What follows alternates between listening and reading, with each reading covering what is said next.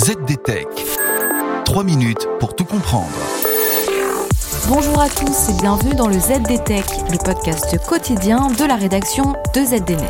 Je m'appelle Clarisse Trey et aujourd'hui, je vous résume le bilan numérique de l'Europe depuis le 1er janvier 2022 sous présidence française.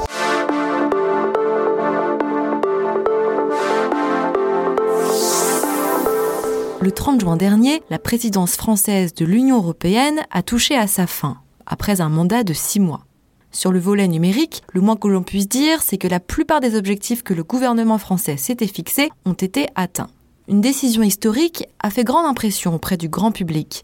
Je veux bien sûr parler de l'adoption du chargeur universel. À compter de 2024, tous vos smartphones, tablettes, appareils photo et autres appareils électroniques seront équipés du port USB-C. Tendez l'oreille, l'exécution de cette mesure fera économiser 10 000 tonnes de déchets électroniques chaque année. Autre sujet sensible, le Digital Services Act et le Digital Markets Act, deux dossiers qui portent respectivement sur les services et les régulations des plateformes. Ces textes se sont aussi accélérés ces derniers mois, après de longs mois de négociations.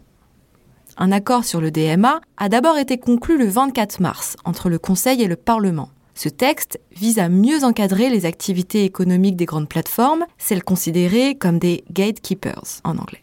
Quant au DSA, un accord politique a été passé un mois plus tard, en avril 2022. Par ailleurs, sur le volet sécurité, le semestre n'a pas été de tout repos non plus. Le 13 mai dernier, en effet, le Parlement et le Conseil sont parvenus à un accord politique sur la révision de la directive Nice 2.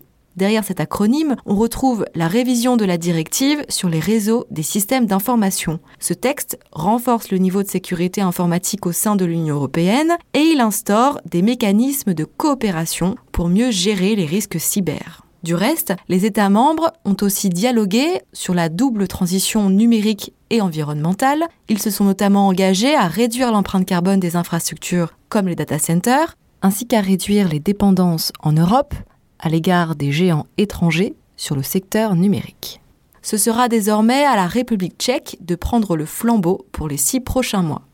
Et voilà, normalement on a fait le tour du sujet. Pour en savoir plus, rendez-vous sur zdnet.fr et retrouvez tous les jours un nouvel épisode du ZDTech sur vos plateformes de podcast préférées.